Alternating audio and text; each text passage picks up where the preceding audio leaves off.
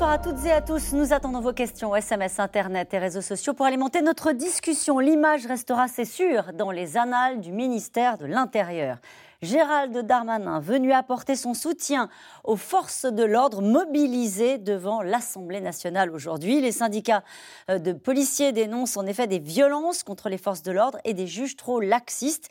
Et c'est toute la classe politique, du PC au Rassemblement national, qui a tenu à s'afficher dans ce rassemblement, toutes sauf Jean-Luc Mélenchon, qui parle cet après-midi d'une manifestation factieuse qui met en cause la justice. Au moment où la France se déconfine, la sécurité visiblement s'impose pose comme un thème central du débat politique au régional comme en ce tout début euh, de campagne présidentielle. Alors que signifie la présence de Gérald Darmanin dans ce cortège de policiers en colère à part manifester Que proposent les différents partis euh, sur ce sujet? Assiste-t-on à une surenchère politique ou à une réelle flambée de violence sur le terrain, le terrain?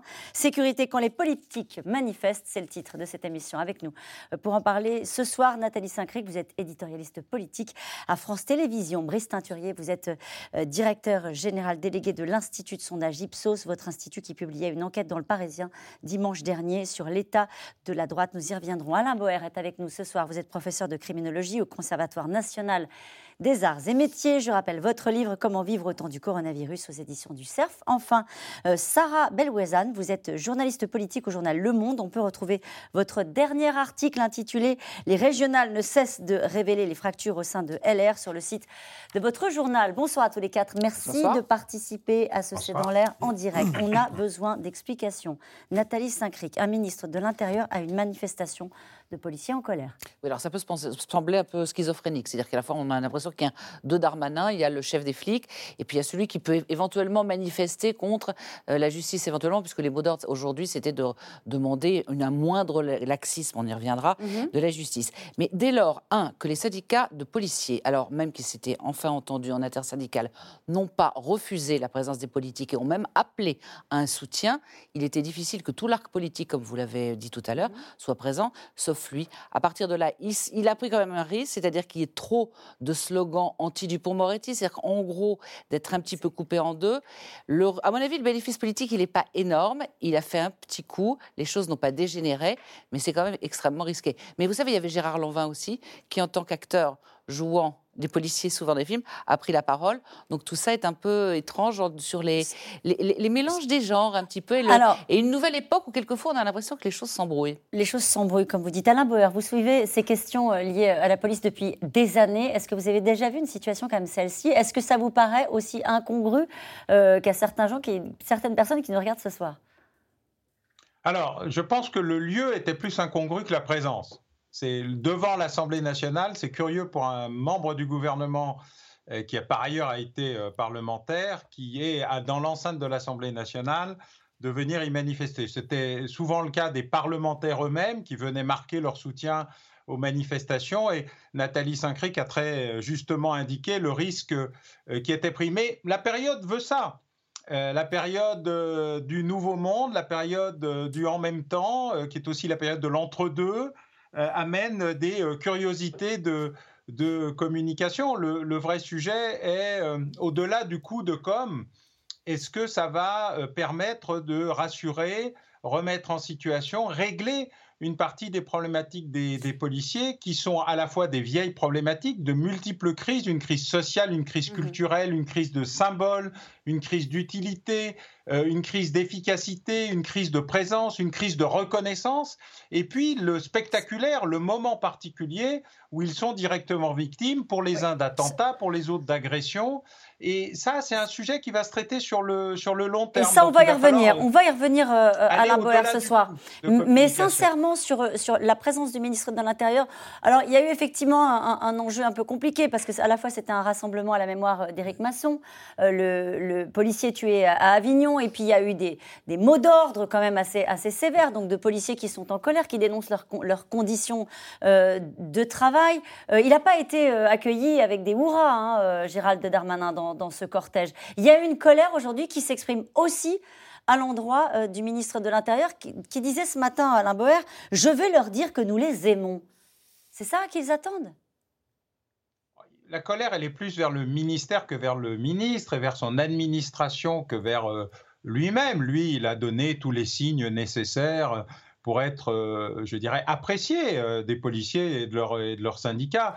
Le, vrai sujet, il est que derrière la com, il faut du contenu, de la structuration, de l'enracinement, et c'est toute la difficulté de ce gouvernement qui n'a jamais considéré hum, le régalien, et dans ce cas précis, le prétorien, comme un sujet essentiel, qui pensait que l'économique et le social euh, du fait d'une réussite de la Startup Nation, allait tout emporter, et qui 20 ans plus tard redécouvre ce que Lionel Jospin avait payé très cher, c'est qu'en période d'embellie économique, si le sécuritaire est là, le sécuritaire emporte tout. Mm. Et là, il y a des insécurités, il n'y a pas seulement une insécurité sociale, économique, sanitaire, plus une crise de la police et dans la police.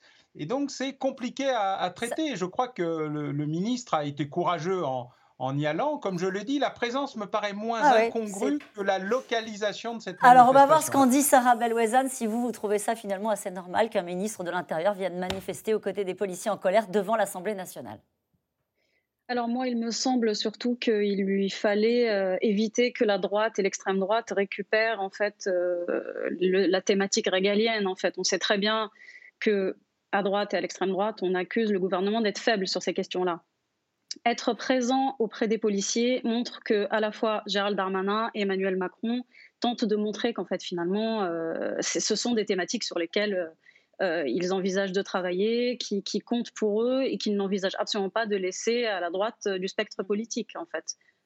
C'était occuper le terrain, euh, Brice Teinturier. Votre avis à vous? Oui, c'était occuper le terrain, c'était montrer effectivement qu'il était solidaire des, policiers. Mais là où c'est paradoxal, c'est qu'il se retrouve dans une manifestation qui a des revendications. Une manifestation, ça a quand même des revendications vis-à-vis d'un gouvernement que ce gouvernement ne veut pas satisfaire, en l'occurrence, euh, sur les peines automatiques ou sur un certain nombre d'éléments. Et, c'est là une dénonciation de la justice laxiste. Et, une dénonciation qu'on a beaucoup entendue en plus aujourd'hui de la justice laxiste. Donc c'est là la limite de l'exercice. Être présent pour montrer sa solidarité vis-à-vis -vis de la police, oui, bien entendu ne pas laisser un champ pour les autres forces politiques, notamment les LR et le Rassemblement national, on peut le comprendre.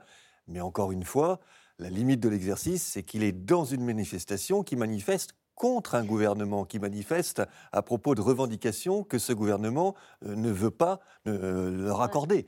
Et, là, on est dans plus que le paradoxe, presque une position schizophrénique. C'est cette phrase de François-Xavier Bellamy, ce matin député européen des Républicains, qui dit c'est la première fois qu'on voit un ministre de l'Intérieur manifester contre sa propre inaction c'est de la politique. oui, c'est de la politique, c'est un, petit peu, c'est un petit peu excessif. Et comme ça a été dit tout à l'heure, effectivement, dès lors qu'il y avait tout le spectre politique, sauf Jean-Luc Mélenchon, ça, il y aurait eu un manque, il y aurait eu quelque chose d'étrange. Donc euh, voilà, c'est étrange et comme le disait Alain Bauer, on va voir si ça va cette fois-ci, mais si effectivement la police continue à être absolument insatisfaite, notamment dans les réponses, puisqu'il a été dignette tout de suite sur les peines planchées ou les peines automatiques, considérant que, un, ça n'avait pas marché sous Nicolas Sarkozy, deux, que c'était impossible de donner des, peines automatiques. Après, les, si la prochaine manifestation, ça va être un petit peu compliqué. Mais je sais pas, moi, il y a quelques... quand on participe à une manifestation, c'est pas qu'on est solidaire de tout ce qui est dit, mais quand même, par exemple, ça qui dit Pasqua disait il faut terroriser les terroristes, il faut aujourd'hui frapper les petites frappes il, peut, il adhère à ce genre de phrase, le ministre de l'Intérieur. Oui, en tous les cas, la, posture, c'est bien de montrer la fermeté et, la volonté d'action euh, contre la délinquance, contre la violence. C'est bien de montrer qu'il est aux côtés des, euh, policiers, et c'est normal dans, sa fonction. Et la limite, c'est ce qu'on vient de se dire. Alors, ça peut aller jusqu'à un certain point, et c'est la suite qui va donner du sens ou qui va euh, faire de cette présence quelque chose de... D'incongru. D'incongru ou de relativement compréhensible. Mais Sarah Belwezard, vous vouliez dire un mot alors, moi, il me semble que, évidemment, c'est totalement schizophrénique, mais pour lui, il valait mieux être là et, pouvoir se montrer plutôt que d'être calfeutré dans son ministère et se faire éventuellement euh, huer ou, interpeller, finalement. Donc, euh, est-ce que c'était un si mauvais calcul que ça? C'était un bon calcul politique euh, de la part de Gérald Darmanin, du coup, qui apparaît aux côtés de ses troupes malgré tout. Ce qu'il faut peut-être rappeler, c'est que la délinquance est maintenant en tête des préoccupations des Français. Donc euh, là, il y a quelque chose qui s'est passé depuis plusieurs mois euh, qui est important. Ce n'était pas le cas il y a six ou huit mois. Euh, dans les, enquêtes que nous conduisons à l'occasion des régionales, mais au plan national aussi, c'est devenu la première des préoccupations. Si vous enlevez le Covid, vous avez juste après l'immigration et le terrorisme qui n'est pas très loin non plus. Donc quand vous avez à l'agenda d'opinion de telles thématiques, c'est vrai qu'il est difficile pour un gouvernement, a fortiori quand il y a des violences à l'égard des policiers, de rester totalement en retrait. La vraie difficulté, c'est que à ce jeu-là, c'est plutôt Marine Le Pen qui est gagnante. quand vous posez des questions aux Français sur à qui faites-vous le plus confiance, à Emmanuel Macron à Marine Le Pen, par exemple, pour euh, résoudre les, les problèmes d'insécurité ou d'immigration, le résultat, il est massif. C'est Marine Le Pen beaucoup plus qu'Emmanuel Macron. Et puis vous avez aussi un gros paquet de Français qui vous dit ni l'un ni l'autre. Mm. Euh, donc il faut être présent, ça c'est certain. La préoccupation, elle est installée. Le sentiment des Français, c'est surtout un sentiment d'impuissance. C'est ça qui est nouveau. C'est qu'il y a une violence qui s'exerce à l'égard des policiers, à l'égard des pompiers, à l'égard de, forces qu'on n'avait pas connues. Il y a l'idée aussi que les situations peuvent dégénérer très vite. Ça, c'est assez nouveau par rapport à ce qu'on avait euh, auparavant. Et du coup, il y a une anxiété et l'idée que personne ne contrôle la situation et que la police elle-même n'arrive pas à contrôler la situation. Et c'est ça qui rend cette, ce que cette thématique pas à comprendre, euh, Nathalie Saint-Cric, c'est quelle est la visée euh, de ce rassemblement? Ça interpelle qui? C'est le rassemblement de la France républicaine euh, de l'ordre Contre qui? Il doit y avoir un mélange de tout. C'est-à-dire, effectivement, il y, a, il y, a, beaucoup de policiers républicains. Il y en a d'autres qui ont des tentations, et ça, c'est Brice qui expliquera, vu leur vote, de faire pression en considérant euh, que les choses. Il y a un certain nombre d'appels au gouvernement aussi, parce qu'il y a certains passages de l'interview de Brut d'Emmanuel Macron qui était quand même mesuré par moment, mais qui a quand même reconnu le terme de violence policière, quelque chose qui est assez mal passé, et l'émotion qui est totalement compréhensible, parce qu'on a l'impression que depuis une semaine, on ne peut pas allumer la télévision sans voir un fait divers, et que la mort d'Éric Masson, ou celle qui est encore pas plus frappée, mais puisque c'était à Rambouillet de Stéphanie Monferré, qui est quelque chose les gens disaient, mais Rambouillet, comme si Rambouillet, ça avait été sanctuarisé et que la violence n'était simplement que dans des zones difficiles comme on connaît. Je pense qu'il y a effectivement une prise de conscience et qu'ils veulent prendre. C'est ça que ça traduit aujourd'hui, de l'ensemble de la classe politique qui dit on a un problème. Mais l'ensemble de la classe politique et l'ensemble des gens qui considèrent qu'effectivement, il y a un niveau, de violence qui n'est pas uniquement imputable à une cause. Et on ne peut pas dire que c'est la faute de la justice, ça pourrait être aussi la faute des réseaux sociaux, la faute des parents, la faute de la société, la faute. Je ne sais pas quoi. Donc, il y a, à mon avis, une prise de conscience et les policiers rentrent, à mon avis, en résonance avec l'opinion qui s'inquiète.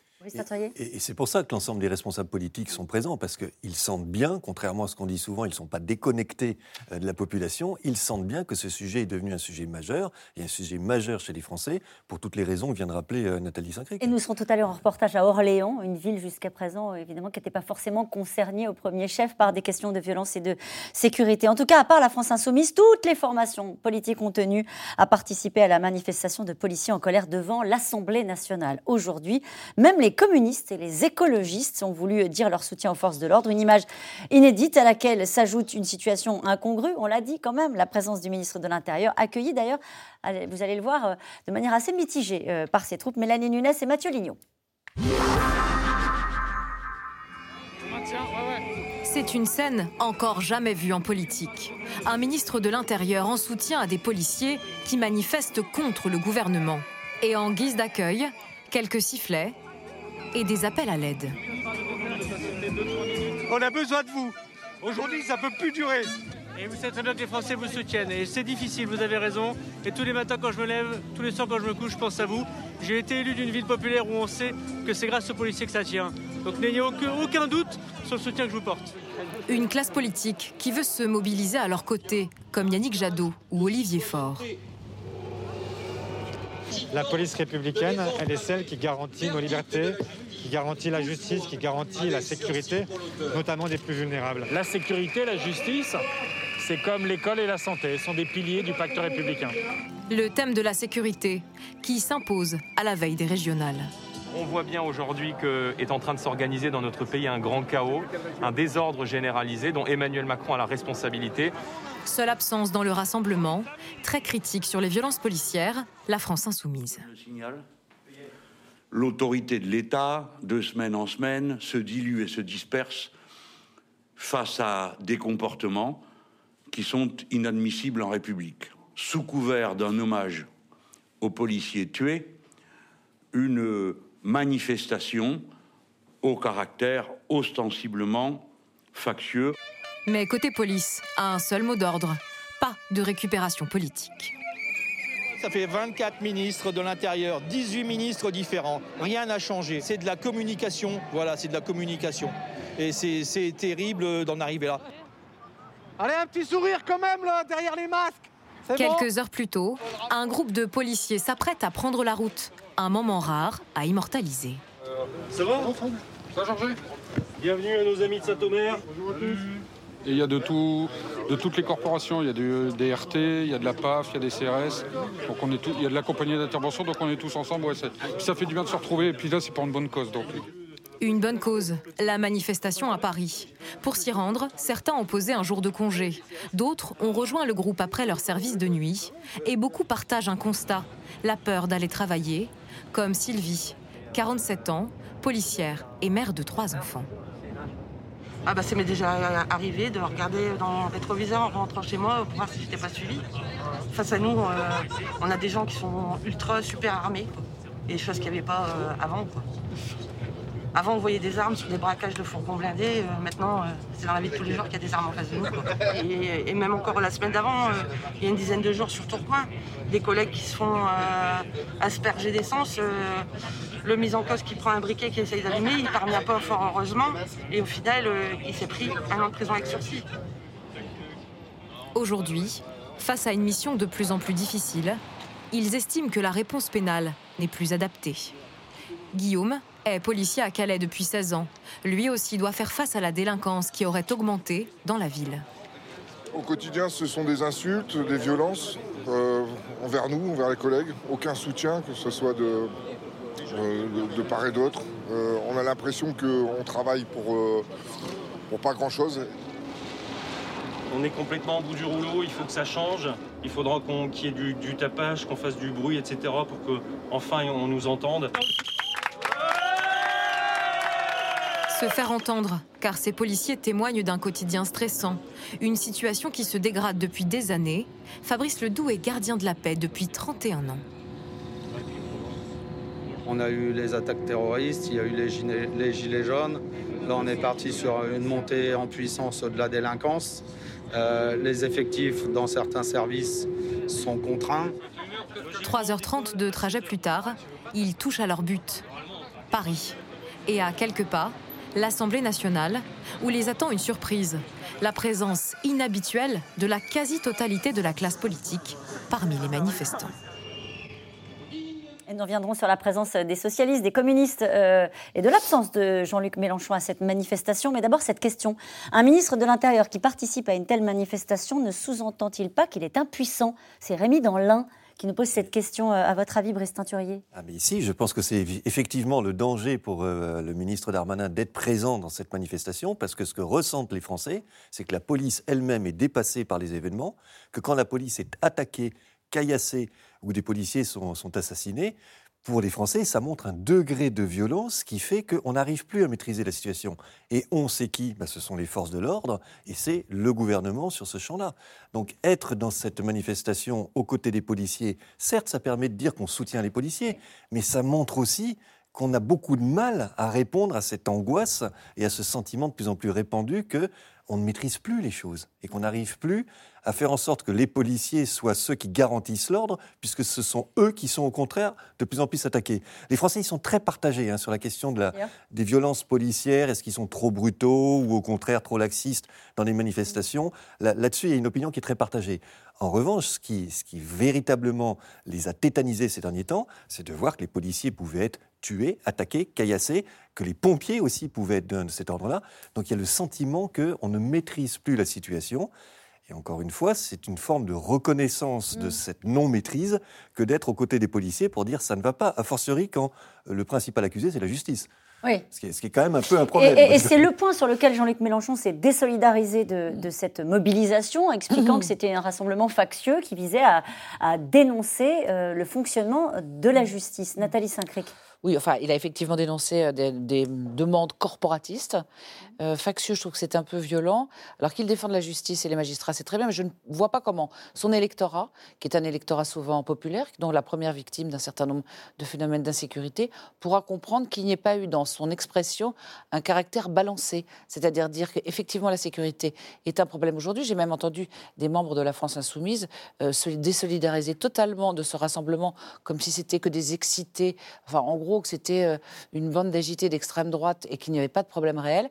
Donc je trouve que l'attitude de Fabien Roussel, en cela, étant Candidat présent- communiste à la candidat présidentielle. communiste à la présidentielle, donc susceptible de décréter un peu euh, la base mélenchonienne ou les votants mélenchoniens, a une position qui me semble plus en phase avec la population. Et je trouve que Jean-Luc Mélenchon prend un gros risque en écartant de la main ce rassemblement, en considérant euh, que c'est finalement des gens qui sont là pour non pas faire des putschs, mais qui sont des. Le mot factieux, excusez-moi, on ne peut pas considérer tous les syndicats de police qui se sont mis d'accord aujourd'hui pour une première fois comme des factieux. On doit reconnaître leur malaise. Et je trouve que là, Jean-Luc Mélenchon a manqué de nuances dans son propos et que je ne suis pas certaine que son électorat comprendra. Sarah Belwezan sur cet aspect-là, sur Jean-Luc Mélenchon, et la présence aussi d'une grande partie de la gauche, y compris des écologistes, euh, qui sont peu habitués à ce genre de rassemblement, euh, euh, notamment aux côtés de syndicats de policiers.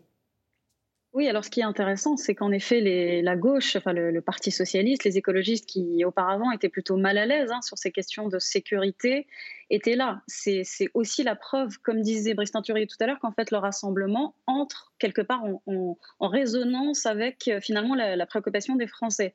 Et ce qui est intéressant aussi, c'est que Jean-Luc Mélenchon, il reconnaît que l'autorité de l'État s'étiole. Or, c'est un argument qui est aussi utilisé par les, autres euh, euh, politiques pour dire ça ne va pas, ça ne va plus, euh, il faut remettre de l'ordre dans tout ça. Sauf que lui ne le voit pas de la même façon en fait. Pour lui, c'est plutôt, c'est plutôt les violences policières qui priment sur les violences dont sont victimes à la fois les policiers, mais aussi sur les faits divers qu'on compte par dizaines aujourd'hui. Alain Boer, votre regard sur la présence de l'ensemble de la classe politique, de l'échiquier politique, à l'exception de Jean-Luc Mélenchon, dans ce rassemblement?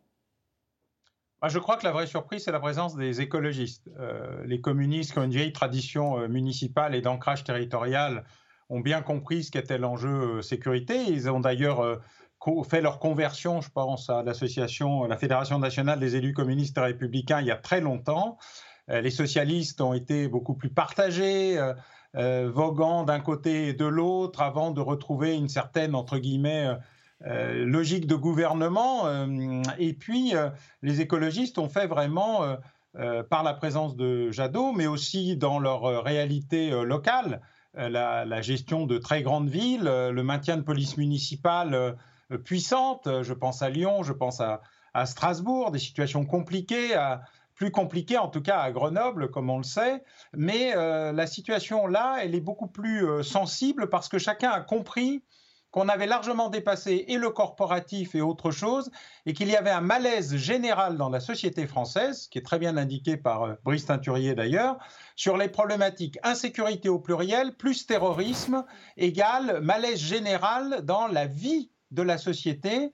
Et donc ces insécurités au pluriel, elles amènent une demande de plus d'État. Or, la force de l'État, c'est la police. Ce sont euh, normalement des gardiens de la paix. Et quand les gardiens de la paix deviennent eux-mêmes victimes et que la question c'est de protéger ceux qui sont censés nous protéger, eh bien on a un sentiment de délitement, de désagrégation de l'État. Et c'est ça aussi qui s'exprime à la fois dans les sondages et aussi dans la présence des élus. Eux-mêmes sont inquiets de ce qui est en train de se passer. Ça traduit une fébrilité, euh, d'une certaine manière, de la classe politique et de l'exécutif, euh, dit à l'instant Alain Boer, sur la situation dans le pays et sur la nécessité, c'est intéressant ce que disait Alain Boer, de faire corps, de faire bloc aux côtés des policiers pour dire notre soutien collectif et le soutien de la classe oui, politique. tout en sachant que les réponses sont multiples et que c'est résumer le malaise des policiers à ce qu'on dit laxisme de la justice quand on regarde les choses de près, c'est extrêmement réducteur. Si on a des enfants ou qui ne sont plus des enfants, qui à 14-15 ans sont, alors à l'appelons-les, les sauvageons à l'achevènement, ou des fous furieux, ou des gens qui n'ont plus aucune règle, qui ont été élevés par- parfois avec des, dans des familles monoparentales.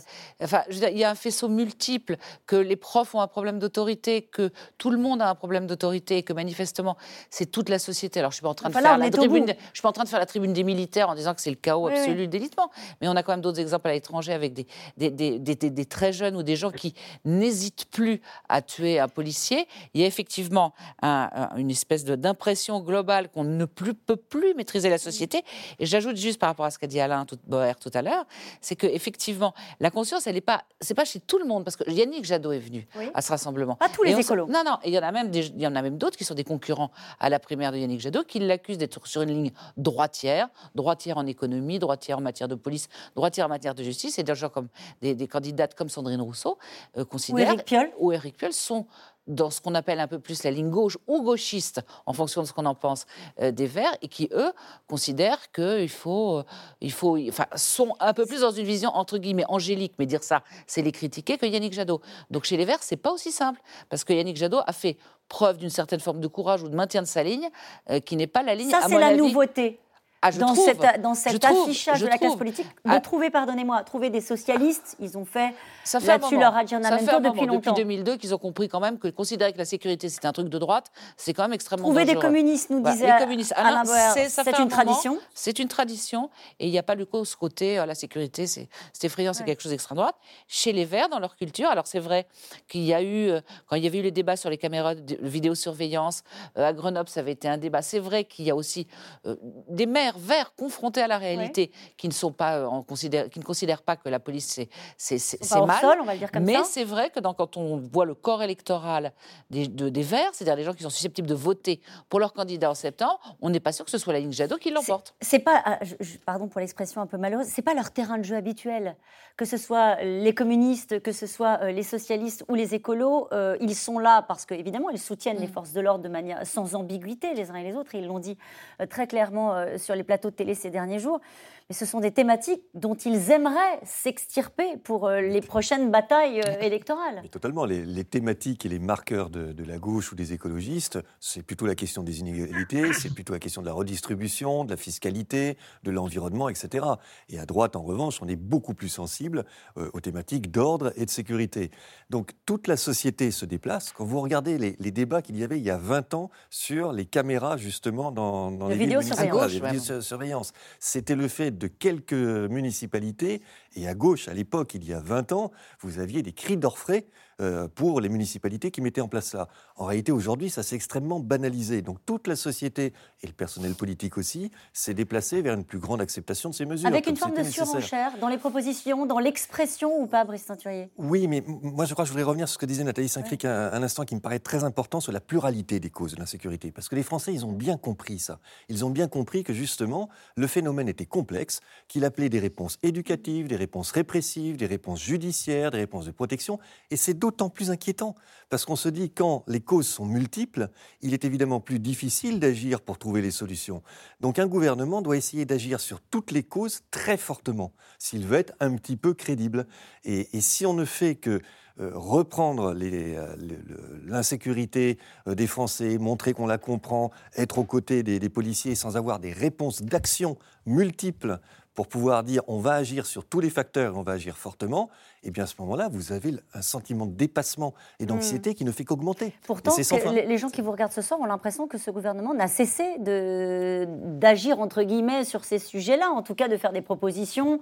Euh, depuis depuis l'arrivée aux responsabilités, je pensais à Jean Castex qui cet après-midi s'exprimait devant le Sénat en disant c'était le propos de mon discours de politique générale. C'est là-dessus qu'on veut travailler. Mais euh, en réalité, objectivement, tous les gouvernements, Oui, au cours fait. des 20 dernières années, de gauche comme de droite, ont agi, ont pris des mesures, ont renfor- renforcé l'arsenal euh, répressif, judiciaire, etc., plus ou moins, mais ils l'ont fait. Mais ce n'est rien par rapport à la violence de certains actes, par rapport à l'écho que cela donne et par rapport au sentiment de délitement que, euh, en matière éducative, on a aussi euh, des ratages. Et, et les Français se sentent très démunis et sentent que l'État est démuni par rapport à ça. Votre réaction, Alain Beur, à ce que vient de dire Brice Teinturier, les Français sentent que l'État est démuni face à la complexité des problématiques qui sont posées par les questions de sécurité? En fait, l'État, il se trouve sur cette question comme sur bien d'autres. Euh, La crise sanitaire pourrait être une expression, euh, je dirais, peut-être plus neutre, mais encore plus expressive, parce que ça s'est concentré sur une année euh, d'une situation où on a des spécialistes mondiaux de la thérapeutique sans aucun, euh, capaci- aucune capacité au diagnostic.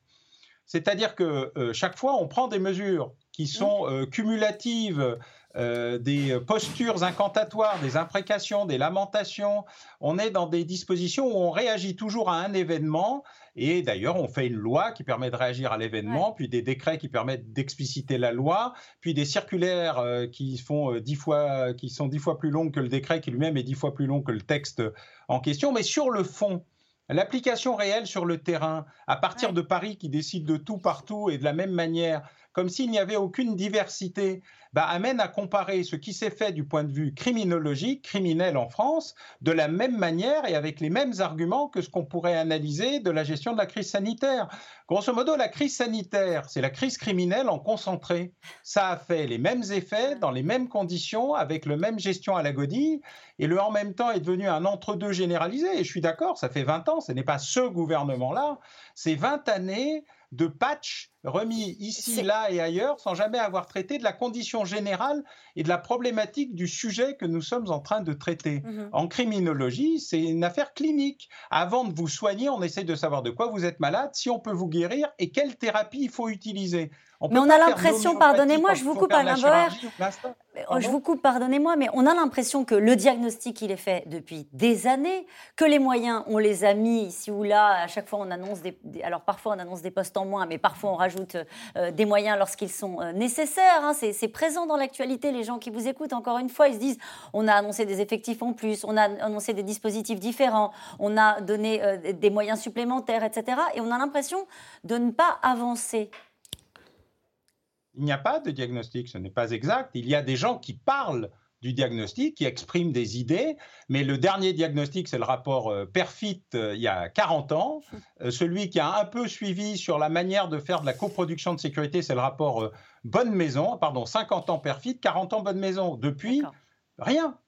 Car on n'est pas capable de structurer une réponse pénale qui permettrait par exemple aux policiers et aux magistrats de se parler sans s'insulter, euh, de travailler ensemble. C'est quoi la dernière conférence de politique pénale sur les mineurs? 45 et 58. Rien depuis. Depuis, on a des options, des, des pulsions, des idées, euh, des opérations, de la gesticulation, des postures. Euh, pour prendre un, un exemple le plus parlant, euh, le ministre, à juste titre, veut créer un observatoire de la délinquance Mm. et de la réponse pénale. Il vient d'être supprimé par le gouvernement précédent le 31 décembre 2020. Oui. Si quelqu'un trouve que c'est cohérent et qu'il y a là une politique qui a du sens, il faudra euh, bah voilà, que- qu'il vienne nous en faire une démonstration. Il n'y a pas d'outil de diagnostic et le Ouais. seul outil, le seul thermomètre qui existait, il a été supprimé. Nathalie Saint-Cric, sur ce qui vient d'être dit, et, et c'est la sanction de la réalité. euh, Oui, en partie, terrain. effectivement, il y a des incohérences. Il y a un refus parfois idéologique de, fran- de, de- au moins de discuter d'un certain nombre de mesures. C'est-à-dire de considérer, par exemple, que les juges pour enfants et ceux qui jugent les enfants délinquants ne doivent pas être les mêmes. Il y a un certain nombre de choses sur lesquelles on pourrait réfléchir, mais pas comme des hystériques, pas en se balançant les peines planchées à la figure, en se demandant si les peines planchées qui ont été rétablies par, établies par Nicolas Sarkozy, supprimées par François Hollande, mais qui étaient à la Ouais. libre appréciation des juges, finalement, ont changé quelque chose. On peut se demander aussi si, au lieu de dire, là, enfin, ce qui est, il il faudrait effectivement, je pense qu'il serait intelligent de mettre les choses sur la table, d'arrêter d'avoir des réponses à l'emporte-pièce et de aussi de mentionner quand même, c'est que ça fait, moi je dirais pas 20 ans, mais encore plus, que l'autorité en général, si Ségolène Royal a eu quelques fulgurances plus que quelques, sur l'encadrement militaire. Si on a entendu... L'ordre juste. L'ordre juste, mais en se disant qu'il y avait quelque chose qui manquait à la société. Si maintenant, comme le disait Brice, on parle plus trop la vidéosurveillance inaugurée par Gérard Collomb, tout le monde a l'air d'accord. Si même sur l'armement des polices municipales, qui était là aussi un truc qui faisait hurler les gens, si, voilà, et que surtout on se rende compte que ça, ça touche tous les domaines, ça touche les parents, mais les parents peuvent pas tout faire. Ça touche tous les domaines, tous les parents, dites-vous, et ça touche toute la classe politique qui a des propositions. Et je vous posais la question de savoir si on était dans la surenchère. On va faire un tour euh, d'horizon des propositions de l'ensemble de, de la classe politique, parce que c'est vrai que euh, le débat est revenu au, au centre des préoccupations des Français. Vous nous le disiez, Brice Teinturier, et les uns et les autres ne se privent pas euh, d'y aller, de leurs propositions. En tout cas, si la sécurité s'impose dans le débat public, c'est aussi parce que le sujet est une préoccupation des Français dans leur quotidien, sur tout le territoire, avec des violences qui touchent des zones rurales, des villes moyennes, tranquilles jusque-là. Reportage Walid Berissoul et Julien Launay. Une soirée en terrasse qui dégénère dans le centre-ville du Mans. Les réseaux sociaux, comme la presse régionale, semblent jour après jour dresser le portrait d'une France des petites villes, soudain gagnée par la violence. Maine-et-Loire, une bagarre à coups de faucilles et de marteau. Une dispute autour d'une chaise à l'origine des coups de feu. Agression à la voiture bélier sur un parking. L'intervention pour tapage nocturne dégénère, un policier dans le coma. Des faits divers qui s'enchaînent et qui confirment le ressenti de ces policiers de terrain. Une journée ordinaire à Orléans. Est-ce qu'il y a du stupre dans la voiture? Orléans, ville moyenne, elles n'ont plus pas épargnées, selon eux, par certains comportements de plus en plus imprévisibles et de plus en plus violents. D'accord, ok. La résine, ok. La délinquance de voie publique, tout ce qui est euh, agression ou quoi, c'est on va voler le sac à main, mais gratuitement si on peut. euh, Ça, ça n'existait pas avant. Enfin, moi, de, mon expérience, je l'ai pas, connaissais pas ça, quoi. Et d'après le ministère de l'Intérieur, les départements où les coups et blessures volontaires ont le plus augmenté en 2020 sont loin des grandes villes. En tête, la Meuse, suivie par le Tarn, l'Île-et-Vilaine, les Hautes-Alpes ou encore le Cantal. Une France rurale, marquée notamment par la hausse des violences intrafamiliales observées d'un confinement à l'autre. Ce village, près de Troyes dans l'Aube, a vécu un drame pas plus tard qu'il y a une semaine. Une travailleuse sociale de 36 ans, abattue d'un coup de fusil par un octogénaire dont elle s'occupait. Vous venez à l'aide de, de personnes en détresse et puis voilà les remerciements, voilà.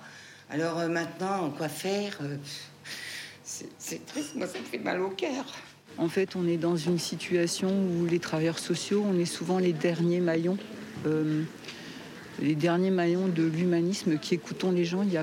Avec le confinement, il y a plein de choses qui se sont dilétées et on est presque les seuls à recevoir tout.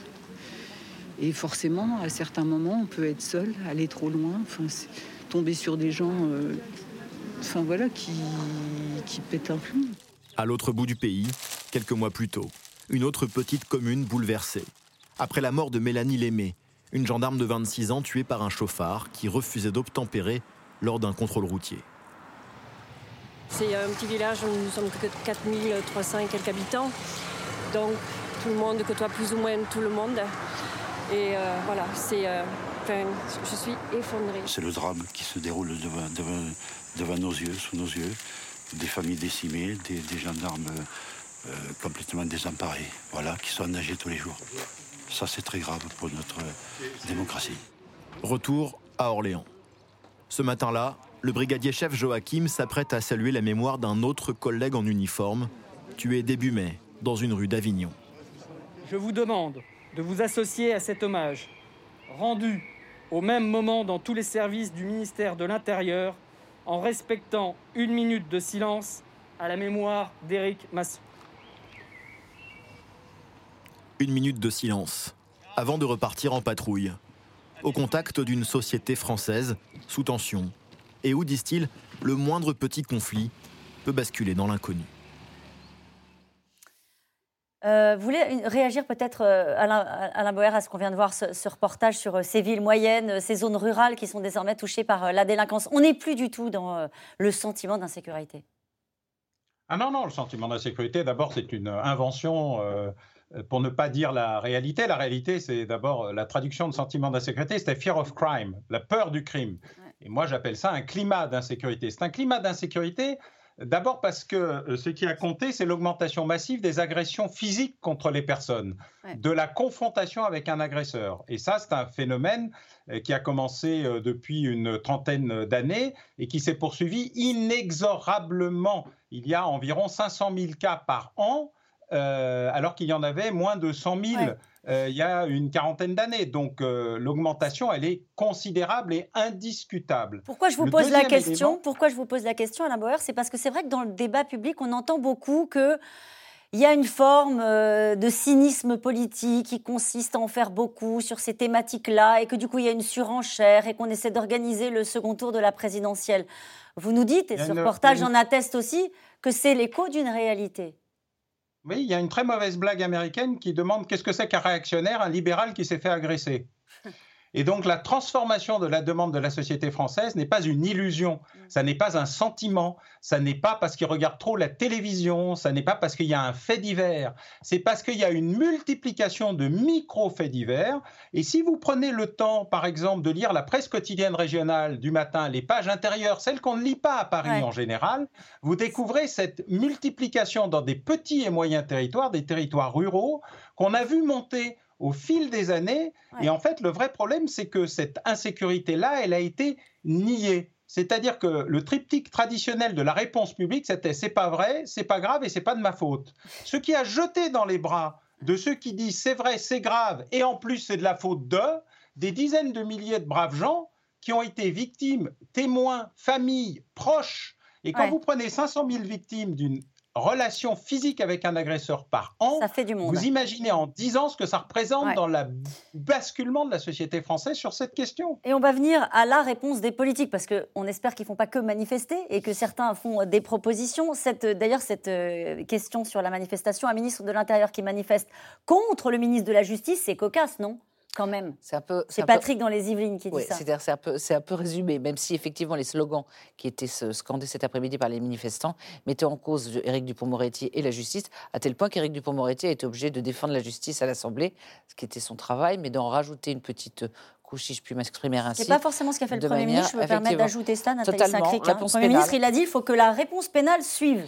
Ben, effectivement, il n'y a pas la même sensibilité, pas forcément, mais je pense quand même qu'il y a, par rapport à la première période où Éric Dupond-Moretti, où il y a eu cette fameuse bisbille entre le ministre de l'Intérieur et le ministre de la Justice à propos de l'ensauvagement, pour savoir si c'était un terme qui était approprié, Mm. pas approprié, si c'était chassé sur les terres du Front National. Bon, bref, tout ça, je pense qu'il y a un tournant, enfin, il y a une espèce de volonté chez Éric Dupond-Moretti d'expliquer les choses, de ne pas être dans je défends les magistrats, je ne fais que ça, en, en expliquant les bonnes et les mauvaises solutions. C'est-à-dire qu'en disant, c'est tout ce qui est, tout ce qu'on a entendu dans les jours derniers, c'est-à-dire dire il y a qu'à les emprisonner à vie, il y a qu'à je sais pas quoi, en expliquant ce qui était faisable, pas faisable, ce qui était jouable, ce qui n'était pas jouable et ce qui était solide. Donc maintenant, j'ai l'impression que le couple justice-intérieur, qui souvent est un couple antagonisé, est plutôt, grâce probablement à l'afflux ou à la volonté d'Emmanuel Macron qui a peur pour les élections, qui est en train d'avancer plutôt ensemble. Ça s'est pas vu aujourd'hui. Non, mais j'ai l'impression que depuis quelques Bon. jours, ça s'arrange. Sarah. Belwezan, sur euh, les propositions des uns et des autres, je le disais, euh, c'est un sujet sur lequel LR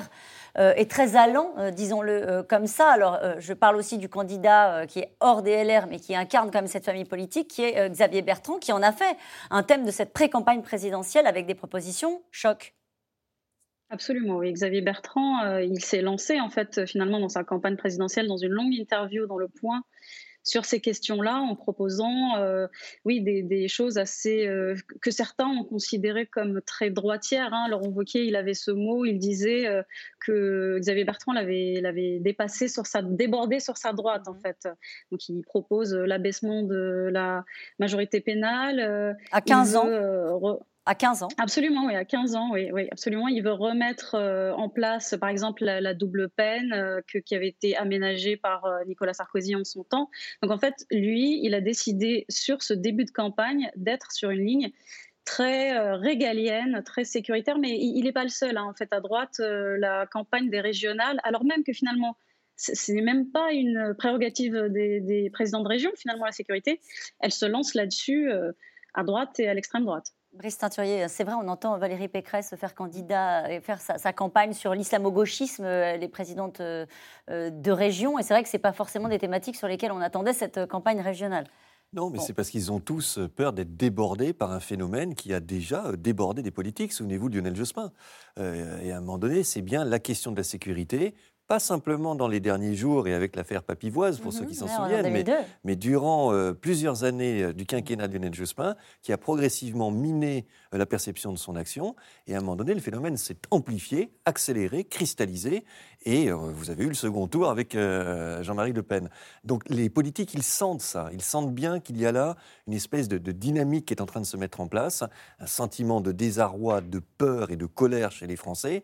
Et ils essayent par tous les moyens d'y répondre, à minima de montrer qu'ils en sont conscients, mais avec ce le qu'ils risque font en aussi, étant présents à ce rassemblement. voilà, mais avec le risque aussi, faute de réponse appropriée ou de diagnostic euh, approprié, comme le rappelait Alain, Alain Bauer, eh bien avec le risque à ce moment-là de, de renforcer le sentiment d'impuissance ou de n'être que dans la succession euh, de mesures toujours plus euh, fortes ou répressives. Parce que abaissement de l'âge pénal à 15 ans, très bien, mais demain ou après-demain, on dira mais c'est à 14 ans qu'il faut le faire ou c'est à 13 ans. Donc on voit bien la limite de, de ce type d'exercice. On est dans une surenchère de propositions. Alain Bauer, encore une fois, vous qui suivez ces sujets-là depuis si longtemps, euh, on a parlé de l'abaissement de la majorité pénale, mais on pourrait euh, aussi parler d'autres propositions, par exemple portées par euh, les communistes qui proposent de condamner à 30 ans de prison tout agresseur, en cas d'assassinat, une personne qui a assassiné une personne dépositaire de l'autorité de l'État, par exemple, ce genre de choses. Alors d'abord, il faudrait se rappeler qui fait quoi. Les parlementaires font la loi, euh, les magistrats euh, instruisent et en fonction euh, de ce qui se passe, des, euh, jury ou des magistrats seuls appliquent la loi. Ce ne sont pas eux qui font la loi, ils appliquent la loi que les parlementaires ont fait. Donc je propose, pour améliorer les choses, qu'une manifestation de parlementaires soit organisée devant l'Assemblée nationale pour convaincre les autres parlementaires eux-mêmes de modifier les textes s'ils en ont envie. Car c'est assez facile d'expliquer aux magistrats qu'ils sont euh, laxistes ou incompétents. ou Ils sont lents. Et notre système, ayant décidé une bonne fois pour toutes de ne pas agir vite sur des peines courtes, décide d'agir lentement sur des peines longues, construisant ainsi une véritable école du, crime dans la prison. Euh, alors que la plupart des pays qui réussissent, et il y en a, notamment les Pays-Bas, ont des opérations rapides, courtes, pour casser euh, le parcours euh, criminel rapidement. Est-ce qu'on est dans une surenchère, pardonnez-moi Alain Boer, est-ce qu'on est dans une surenchère de propositions ou est-ce que dans le lot de ce que vous avez entendu, vous voyez peut-être une autre manière désormais euh, de prendre ces problématiques-là Ou est-ce qu'on ressasse des propositions qu'on a beaucoup entendues avec un cran au-dessus? Mais je cherche la cohérence dans l'ensemble des propositions il y a plein de propositions prises une par une qui sont aussi efficaces ou mm. inefficaces du fait de leur incohérence. Le principe d'une cure ou d'une gestion d'une maladie, c'est la cohérence de l'ensemble du processus thérapeutique. Tant qu'on n'a pas de diagnostic, qu'on ne peut pas établir de pronostic, l'homéopathie, la chimie ou la chirurgie, c'est au petit bonheur la chance, ou pour les vrais croyants, l'opération du Saint-Esprit. Mm. Il faut agir différemment. Alors, pourquoi pas euh, baisser la majorité pénale? Je précise d'ailleurs que ce concept n'existe pas. La majorité pénale, c'est pas ne pas être poursuivi, c'est être poursuivi par des juridictions spécialisées et dans des peines adaptées, qui peuvent d'ailleurs faire l'objet aussi euh, d'une modification en fonction de la gravité des actes. Donc, faut arrêter de raconter n'importe quoi sur cette question de majorité pénale. Il n'y a pas de débat sur la majorité pénale. Le débat, c'est agir vite sur les mineurs pour éviter la progression dans la violence et le fait qu'ils passent désormais dans des plus jeunes pour des peines plus longues.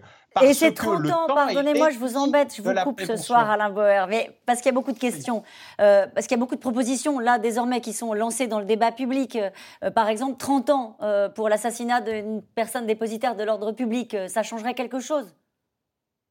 Les 30 ans, pourquoi pas 50 ou 292, comme aux États-Unis? La question, c'est qui c'est qui juge?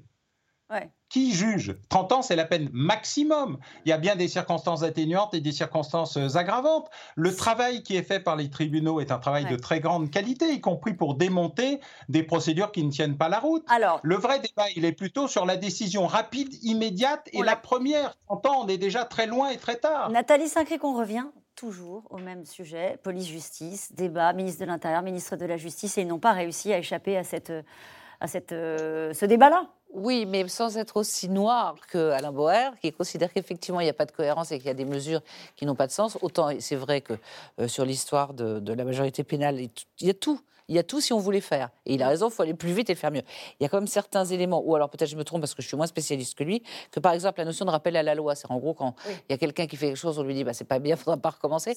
Si effectivement Éric Dupond-Moretti réussit à substituer une généralisation d'un travail d'intérêt général ou de quelque chose qui n'est pas simplement euh, tu rentres chez toi avec une admonestation, je pense qu'il y a quand même des petites choses à la marge, euh, mais probablement qu'il faut effectivement réunir tout le monde et de manière à rendre une cohérence entre les magistrats qui ne doivent pas se sentir systématiquement visés et qui ont effectivement une marge de manœuvre. Le rappel à la loi, tout à l'heure, le Premier ministre expliquait que c'était même une façon d'abaisser l'autorité bah, c'est, euh, ridicule. de l'État. Ah, Vous voulez dire un mot, Brice Teinturier, avant d'aller au troisième reportage juste, un mot sur la question de la rapidité, parce que ce que les Français nous disent aussi à travers les enquêtes d'opinion depuis 25 ans.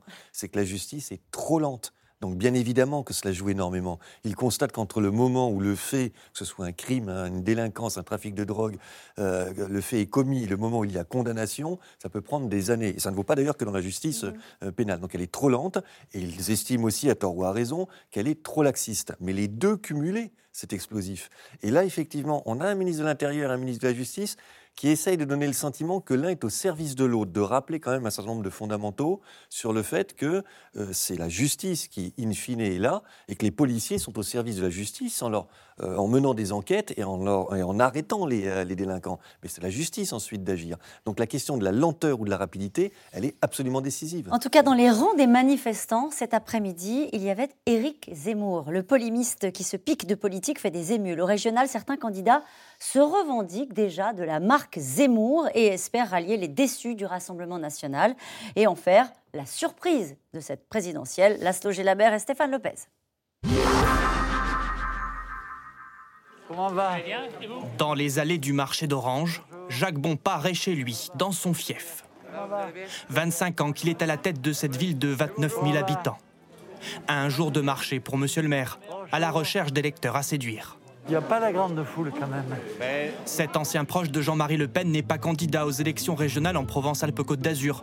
Mais c'est lui qui est à l'origine d'une liste qui se revendique des idées d'Éric Zemmour, le célèbre chroniqueur télé.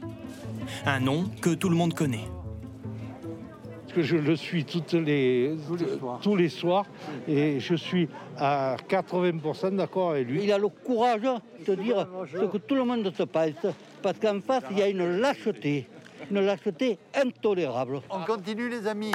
Grâce à la marque Zemmour, Jacques Bompard mise sur les abstentionnistes, en colère contre le système politique. Mais ce que veut surtout cet ancien membre du Front National, c'est attirer les déçus du Rassemblement National. Ça va, ça va. C'est le bon bout on y croit? Moi, elle me déplaît pas, Marine Le Pen, mais quand il, quand il faut, quand il faut, euh, quand il faut euh, l'ouvrir, ben là, elle fait rien. Je me demande si elle fait pas partie de ce système, en fait si elle ne fait pas partie de, de, ce, de ce jeu, euh, de, ce faux jeu de la démocratie. Éric Zemmour, lui, ne fait pas partie de ce jeu selon vous? Non, puisqu'il est affilié à aucun parti. Derrière cette élection régionale, Jacques Bompard a une autre ambition. Cette pétition, qui a recueilli 10 000 signatures, lui donne beaucoup d'espoir. Elle propose que Éric Zemmour soit candidat à la présidentielle.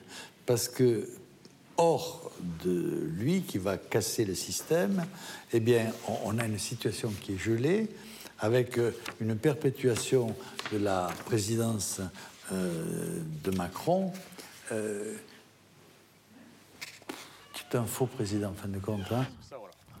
À la tête de cette liste, une autre exclue du Rassemblement national, très proche de Jacques Bompard, Valérie Lopi, candidate malheureuse des législatives en 2017. Elle compte jouer la carte d'un argument déjà défendu par le RN, le localisme. Voilà des semaines que cet agriculteur attend un système de goutte à goutte pour irriguer ses vignes. Le problème, selon lui, la délocalisation des entreprises. La mondialisation, aujourd'hui, on a vu ses limites. Hein.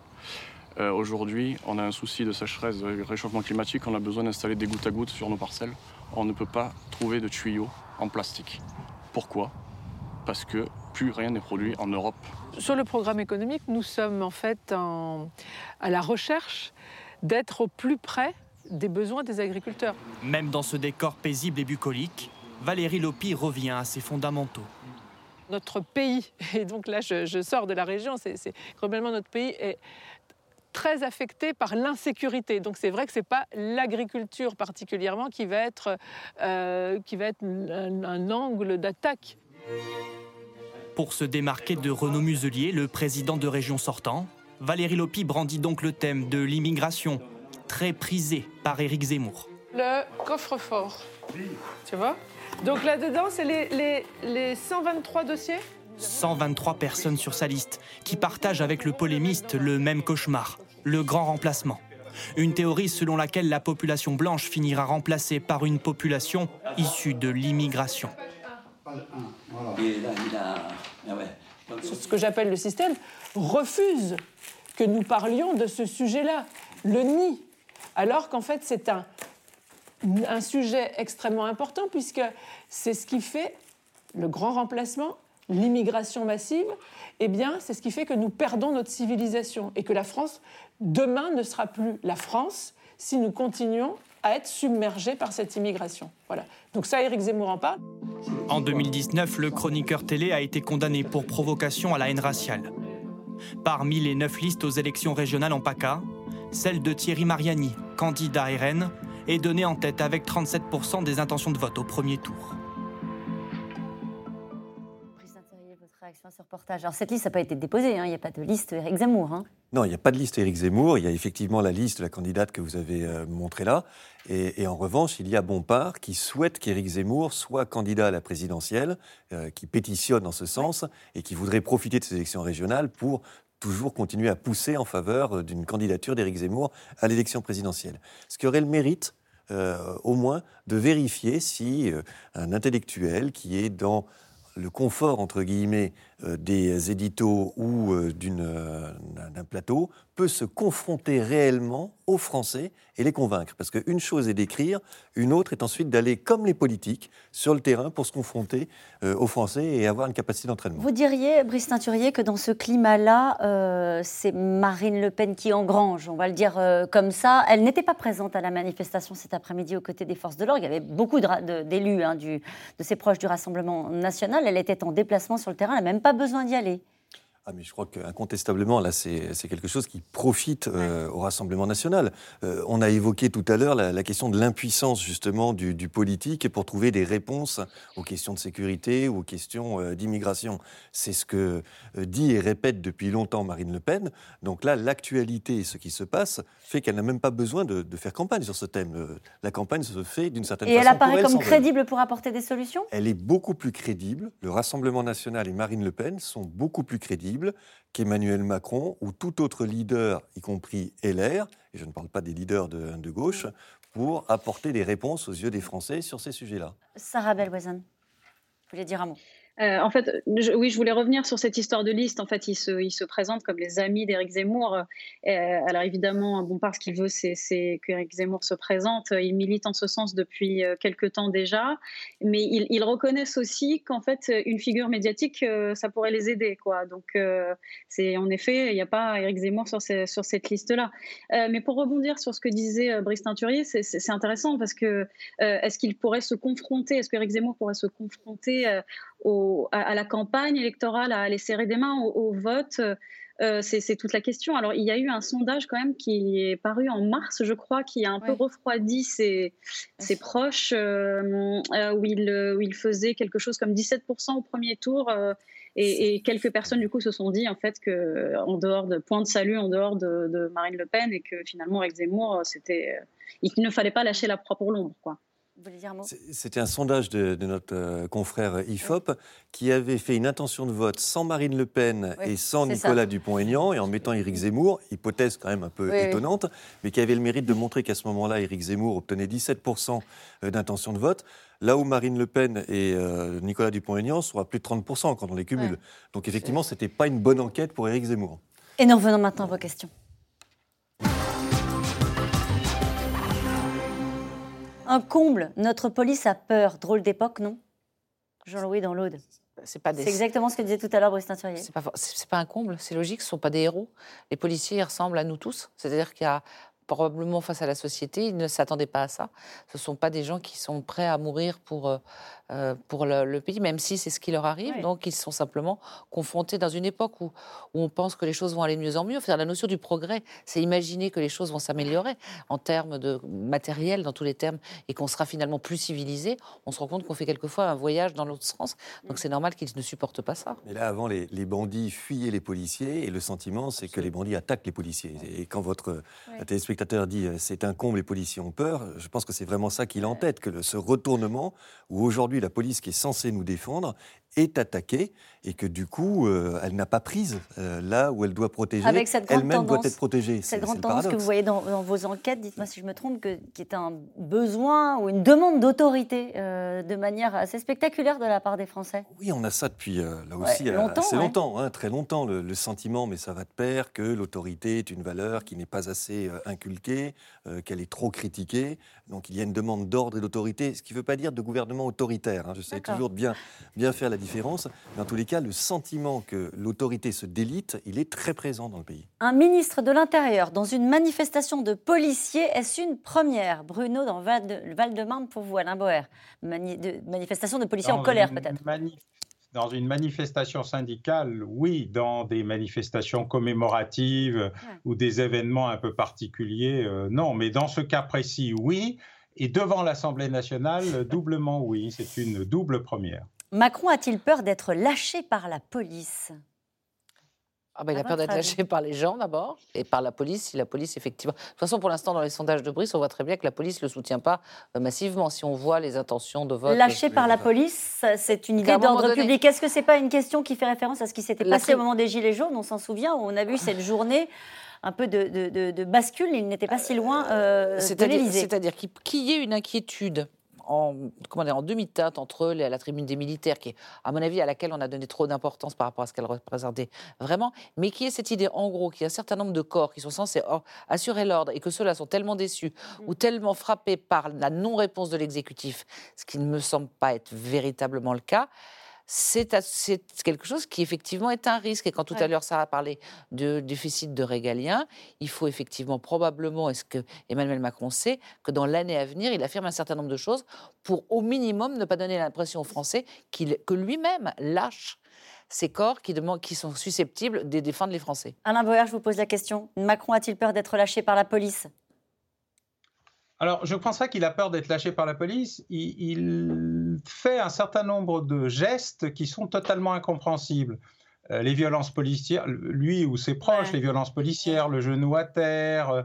Euh, le, c'est le moment où le en même temps, qui devient le entre-deux, devient totalement incompréhensible et qu'on ne peut pas passer brutalement d'un côté à l'autre. Mais je pense que son vrai problème, c'est historiquement qu'il n'a jamais considéré le régalien comme très important et que comme il n'a pas compris euh, l'importance du régalien et qu'il n'a pas euh, compris ce qu'avait été justement l'événement euh, rappelé tout à l'heure par Brice Naturier Jospin il y a 20 ans, il est en train d'être lâché par le prétorien, car il a un problème avec les militaires depuis le général de Villiers, mm. il a un problème avec les policiers du fait, alors pas de sa faute, mais pour l'ambiance générale, et puis il vient de se créer un problème avec les préfets. Mm. Et donc quand vous supprimez tout ce qui est le cœur de la garde rapprochée de l'appareil d'État, vous vous heurtez à un vrai sujet qui est euh, qu'est-ce qui vous reste? Et on ne peut pas gouverner dans le, dans le vide. À un moment, il faut euh, s'appuyer sur quelque chose. Un premier de cordée, ça nécessite une cordée, une montagne et une corde. Darmanin, Zemmour, Jadot sont venus à ce rassemblement de policiers. Avec quelles arrière-pensées, Sarah Belwezen? Bah, avec après, pardonnez-moi d'être un peu cynique, hein, mais, tout le monde a 2022 euh, en vue et si les, Français sont très préoccupés par les questions de sécurité, il faut se montrer, il faut être là, il faut montrer que, les questions nous intéressent, qu'on a des, propositions à faire sur ces questions-là et qu'elles ne sont, elles ne sont pas délaissées au profit euh, d'autres choses. Après, probablement que, évidemment que ça, ça les intéresse vraiment qu'ils sont sensibles au sort des policiers, mais je, euh, je ne peux pas croire qu'il n'ait pas 2022 en tête. 2022 euh, qui se jouera aussi, on verra ce qui se passe d'ici là, hein, c'est quand même euh, dans un an, hein, mais en tout cas on peut à peu près se dire, Brice Teinturier, que ce sujet-là sera au cœur des préoccupations des Français. Il n'y a pas de raison que ça disparaisse. On, ne sait pas, ça sera le seul sujet, mais à l'évidence c'est un sujet qui sera dans la campagne électorale, c'est un sujet majeur et c'est un sujet qui a été trop négligé dans le passé par certains responsables politiques. Les policiers sont-ils nombreux à voter Rassemblement national? Alors, il y a des chiffres qui ont circulé à propos d'intention de, vote de militaires ou de policiers. je, mets en garde parce que les effectifs sont beaucoup trop faibles pour qu'on puisse s'appuyer véritablement sur ces chiffres. On avait ce chiffre hein, de 44%. Qui ont été donnés par euh, certains chercheurs, mais euh, les bases de répondants ne sont pas suffisamment fiables pour qu'on puisse vraiment prendre ces chiffres à la clé. En revanche, qu'il y ait chez les militaires et chez les, policiers une orientation du vote en faveur du Rassemblement national, oui, ça on l'a déjà constaté sur la longue période, que c'est tendance à augmenter, oui également, euh, de là à dire que 71% au second tour des, des policiers ou des militaires voteraient pour Marine Le Pen, euh, je demande un peu de prudence à cause des, effectifs. Allez, les réseaux sociaux, on parle de la base de la prudence aux réseaux sociaux. Euh, les réseaux sociaux n'amplifient-ils pas le sentiment d'insécurité? Alors bon, Savoir s'ils l'amplifient ou s'ils le créent ou s'ils le provoquent? C'est-à-dire quand on voit les cas récents avec les jeunes qui ont été ou blessés ou poignardés ou qui avec la jeune fille Marjorie, peut, peut s'interroger sur. Euh, mais une fois de plus, euh, il faut essayer de vivre avec et de l'aménager parce que juste pour revenir sur Éric Zemmour, la, faiblesse à mon avis d'Éric Zemmour, c'est d'être dans le c'était mieux avant de ne rien proposer. On peut très bien dire que les réseaux sociaux c'est épouvantable, mais tout ça, ça doit être euh, géré si possible, contrôlé si possible, mais on ne peut pas se contenter d'être dans l'affliction permanente en disant qu'avant 68, c'était beaucoup mieux parce que les gens croyaient à tout et que la société était bien tenue. C'est comme ça, maintenant il va falloir faire avec. Il va falloir faire avec les réseaux sociaux. Oui. Entre autres. Quand les peines prononcées seront-elles vraiment appliquées Pourquoi ne pas supprimer toutes les réductions de peine Jean-Luc en Haute-Marne, pour vous, Alain Boer ben, D'abord parce que la peine, ça doit être appliqué en fonction de critères qui sont justement euh, les circonstances atténuantes et les circonstances aggravantes. Autrement, il faut supprimer euh, les juges, les magistrats et mettre tout ça dans un ordinateur et considérer que rien n'excuse rien. Par exemple, la légitime défense. La légitime défense, ça n'existe que si on arrive à considérer que la légitime Ouais. défense, c'est pas un assassinat, un meurtre ou une agression ordinaire. Une enquête, Euh, une des juges, c'est comme ça que ça se passe, euh, et des procès. Pardonnez-moi.